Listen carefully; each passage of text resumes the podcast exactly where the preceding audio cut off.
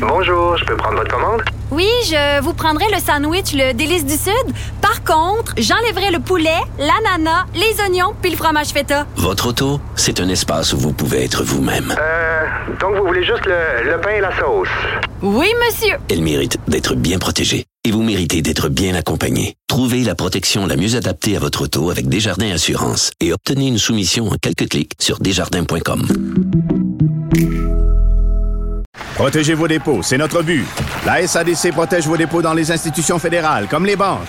L'AMF les protège dans les institutions provinciales, comme les caisses. Oh, quel arrêt! Découvrez ce qui est protégé à vos dépôts sont protégés.ca. Authentique et humaine. Elle parle avec franchise.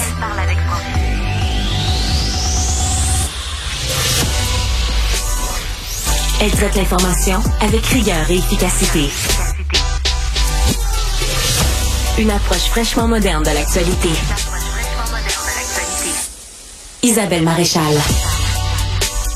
Bonjour tout le monde. André Boisclair, ex-chef du Parti québécois, vous vous en souvenez?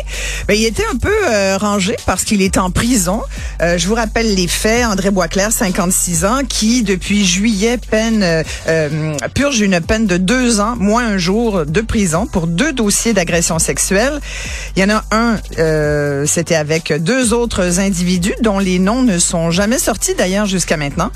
Et il y en a un autre en novembre 2015 un en janvier 2014. Bref, deux histoires où clairement André Boisclair, pour lesquelles d'ailleurs André Boisclair continue de dire que il n'a pas véritablement de, de responsabilité, que il y avait une vie difficile à ce moment-là. Qu'est-ce que vous voulez là? C'était difficile sa vie. Euh, il était intoxiqué. Euh, et donc, pour lui, il n'y a vraiment pas d'histoire là. Il ne se considère pas comme quelqu'un qui a une déviance sexuelle. Et là, on parle beaucoup de son arrogance. Apparemment, qui est arrogant en prison. Tu sais, une place, il me semble, où tu, tu devrais te garder une petite gêne, c'est en prison. Tu sais, tu veux plus te faire des amis que des ennemis en prison. Être arrogant en prison, peut-être pas une bonne idée, Monsieur Boisclair. Moi, j'ai goûté à la médecine d'André Boisclair dans le cadre d'une entrevue que j'avais fait à l'époque euh, à Feu TQS où euh, c'était au moment avant les accusations portées contre lui, au moment où on avait appris qu'il avait un peu trafiqué son, son CV, euh, faisant croire qu'il avait un diplôme de l'université Harvard, alors qu'il avait fait un petit stage à Harvard.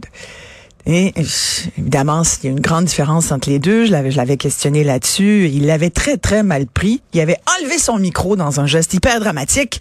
Il, avait quitté le plateau. Alors, ça vous donne un peu l'ampleur de la personnalité. Euh, on va en discuter tout de suite avec euh, la juge à la retraite, Nicole Gibault, parce que ça fait les nouvelles, bien sûr, aujourd'hui. C'est la ligne du Journal de Montréal. Vous allez voir ça. Bonjour, Nicole. Bonjour, Isabelle. L'arrogance, en général, dans la vie, Nicole, c'est jamais une bonne attitude, hein, on va dire ça. Mais en prison, ça t'aide pas non plus quand tu t'appelles André Boisclair. C'est comme une vérité de la palisse, hein. Ouais. Euh, c'est très clair, c'est évident que c'est, c'est pas des attitudes qui. Mais tu sais, euh, je veux dire, ça va avec une personnalité. Euh, je t'écoutais là. Moi, j'ai pas eu, ce, j'ai pas eu à le rencontrer personnellement, etc. Mais c'est sûr qu'à lire la longue décision, parce que c'est quand même, je l'ai, la décision de la Commission de libération conditionnelle. Qui a refusé euh, d'ailleurs de, le, de lui permettre de sortir au un sixième de sa peine. Oui. Alors, pour euh, ce qu'on appelle une, une, euh, voyons, une sortie anticipée préparatoire, là. Alors, à ce moment-là, on lui a refusé. Mais on voit à l'intérieur de cette décision-là des traits de personnalité un peu que tu décris, là, qui vont peut-être avec le fait que euh, on, on, on, parle de son arrogance en détention parce qu'on parle d'une personnalité euh, narcissique ou on parle d'une personnalité qui, qui c'est lui qui a raison, bon, un peu contrôlante là-dessus, là, puis euh, il est capable de décider, puis il est assez intelligent pour le faire.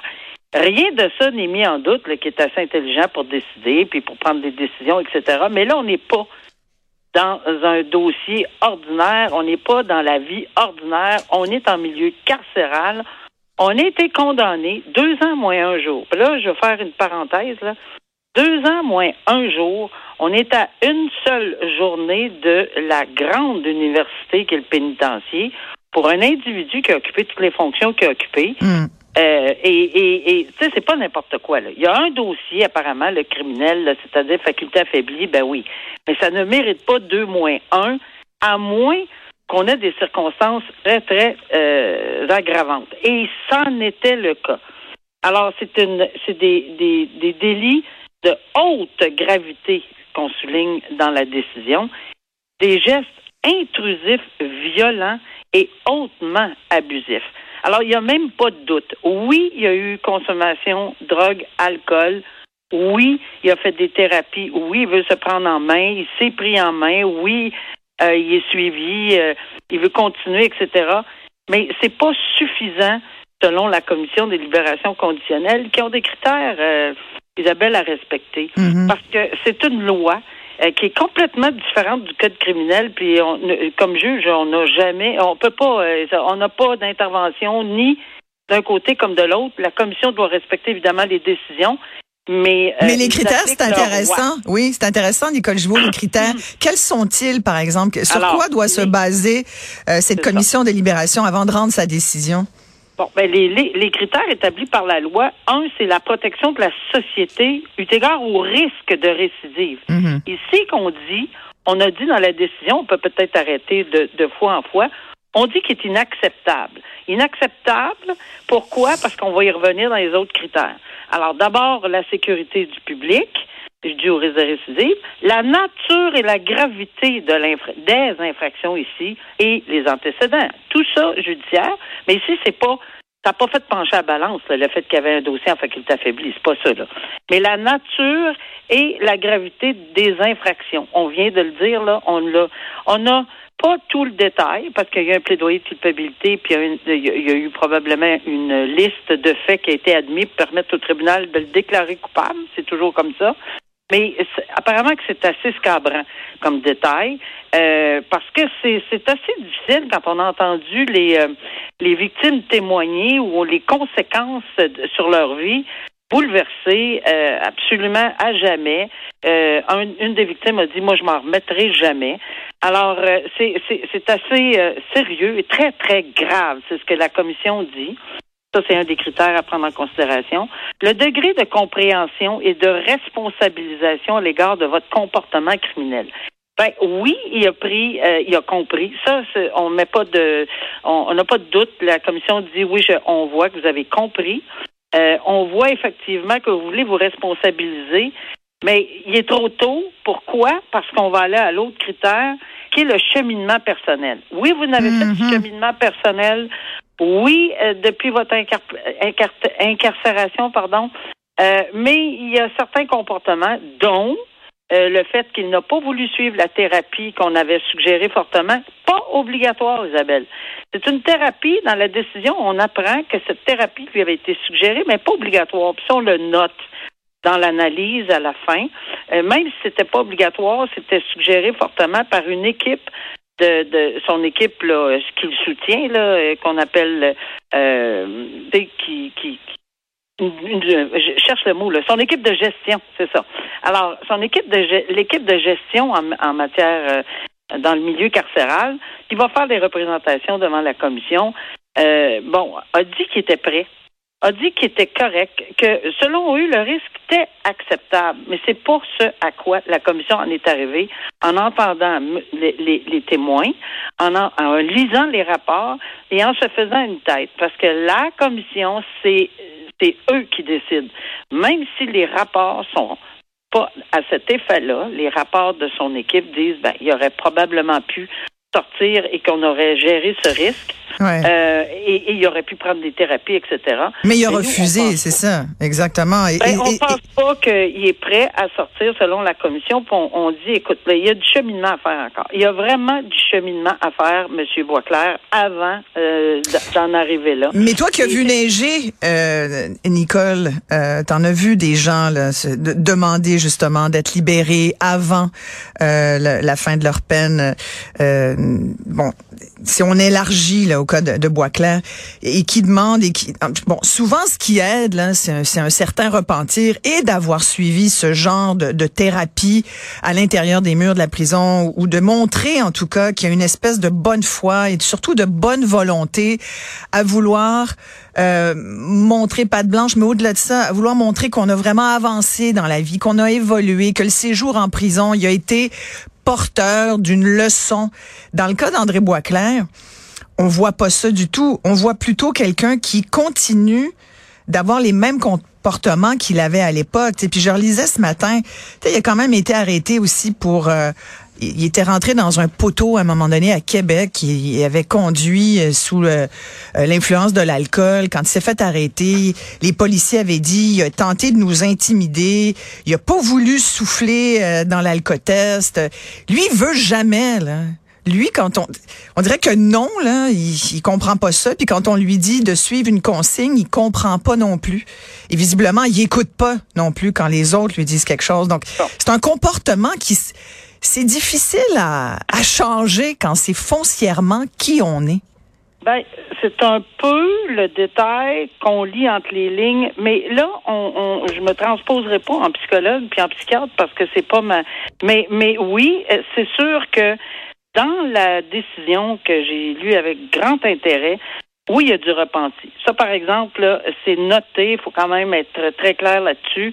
Il a beaucoup de repenti euh, à, l'égard des victimes. Il comprend euh, que c'était pas correct. Là où c'est plus difficile, c'est lorsque exactement ce que tu dis. On vous suggère ci, on vous suggère ça, euh, etc. Euh, c'est plutôt le genre de personnalité. Encore une fois, je suis pas psychologue là, mais c'est plutôt le genre de personnalité qui, qui, qui probablement euh, se dit je me connais, je sais ce que j'ai besoin, je suis en mesure de euh, et, et, oui, merci pour les conseils, mais je vais le gérer. Ce comportement qui s'est traduit possiblement en arrogance, parce qu'on en parle dans la décision à l'intérieur des murs, ben ça c'est pas apprécié par les gardiens, c'est sûr, ça a causé des problèmes. Il n'y a pas eu de dépôt officiel, mais apparemment que c'était tout juste. Mais c'est certain que ce genre de comportement, que ce soit avec les agents ou d'autres détenus, parce qu'il aurait été un peu tabassé, si j'ai bien compris. Euh, c'est pas quelque chose qui est apprécié à l'intérieur des murs. C'est une autre justice à l'intérieur de, dans un milieu carcéral. Même tu peux pas être fendant en prison. Écoute, je n'ai ben jamais fait, là, mais j'imagine. J'imagine que tu pas les. Carcéral, non, mais quand même, on peut s'imaginer qu'en prison, c'est le dernier endroit où tu es fendant. Ben absolument. Il me semble que ça va de soi, comme je dis d'entrée de jeu, mais c'est un peu sa personnalité. Et voilà que euh, il aurait eu des conseils, mais c'est pas qu'il s'investit pas. Il veut s'investir. Il y a le il y a le volet, et qu'on le prenne comme hautain ou non. Euh, il y a le volet où il dit, écoutez, moi, je j'aimerais mieux avoir de faire une thérapie sur mesure. Je m'explique parce que la thérapie sur mesure, ça serait un à un. Euh, puis c'est pas qu'il est pas prêt, au contraire. Mais c'est parce qu'avec des thérapies de groupe, comme on suggérait, ben, son histoire, les, les détails probablement de, des infractions, etc., ben, vont être euh, discutés en groupe. Et il a, Mais ça, je peux comprendre. Par exemple. Ouais, ouais. Ça, je peux comprendre. Les thérapies de groupe, on peut, on pourra en débattre longtemps, là, C'est ça. Et là, lui dit, écoutez, pas parce que je veux vraiment me prendre pour un autre, mais c'est André Boisclair. C'est une réalité. C'est pas, euh, c'est pas parce que il est plus haut que tout le monde, mais c'est un individu qui est connu et euh, qui est très médiatisé pour toutes sortes de raisons. Mais lui-même, Nicole, il pense qu'il a un niveau intellectuel quand même plus élevé que la moyenne. Là ça, c'est peut-être c'est vrai qu'il y a un, un, intellect, tu sais, que c'est plus haut, mais je veux dire, c'est pas nécessairement quelque chose à dire non plus, là, surtout en milieu carcéral, parce que certaines personnes peuvent le prendre très mal. Mais en soi, c'est une une très grande possibilité, apparemment, qui est très intelligent. Là. Très intelligent, mais peu de jugement, on pourrait dire? Ben, exact. Ça hein? se peut, ça. C'est, un Nicole, va pas dans l'autre nécessairement. Exactement. En tout cas, c'est une histoire à suivre. Il peut en appeler de cette décision, même si ça risque de prendre un certain temps, hein? Rapidement. Ouais, ben, ben, non, je pense que je n'ai pas eu le temps d'aller vérifier, mais c'est très, très court la période. Ah oui? Mais ah. Très court pour ceci. Là. Penses-tu qu'il va contester la décision? Hum, Je sais pas, hein? Parce Non. que ça s'en vient assez rapidement pour l'autre étape. Là. Je, je, je pense pas. L'autre- étape étant? Et, et- et au tiers de sa sentence. Ah bon. Ben, ben oui, fait que ça va re- recommencer, même chose? Eh oui. Ah bon, Ben ben, oui, absolument. Ben, Mais on on s'en on s'en. Exact. Merci beaucoup, Nicole Gibault. À bientôt. Au revoir.